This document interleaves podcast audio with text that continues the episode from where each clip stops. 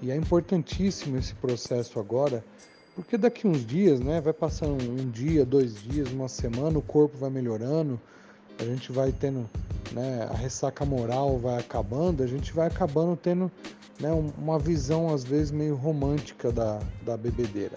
Né? E é importante a gente olhar para o nosso último dia de bebida, né, o que estava em jogo ali quais responsabilidades você deixou, o que aconteceu, o que, que né, tudo que você construiu você está abrindo mão, estava abrindo mão por causa do álcool, né? Então é importante a gente olhar isso, né, para que quando der vontade de beber, quando der aquela aquela aquele jeitinho que vem, a mente engana a gente, fala assim: "Ah, não, vou tomar só uma cervejinha, só um um drinkzinho, né? Sempre no diminutivo, um jeito romântico até, infantil sobre a, a bebida, roda o filme até o final.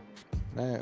Não fica só naquele momento de prazer imediato, né? Da, o prazer de tomar um gole. Não, roda o filme até o fim.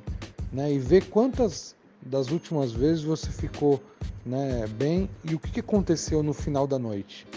Né? No final de um dia de bebedeira, de três dias de bebedeira. Né? Roda o filme.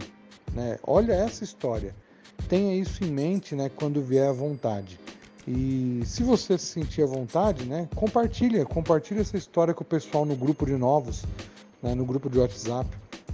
Posta lá que você vai ver que tem bastante gente que vai se identificar, né? E essa troca, né, um conversando com o outro, ajuda muito a gente reforçar o objetivo, né? E ficar sóbrio, ficar, né, ter, ter um, um crescimento juntos. Beleza, meu querido? Tô aqui, tô à disposição, tá bom? Obrigado por compartilhar aí a sua tarefa.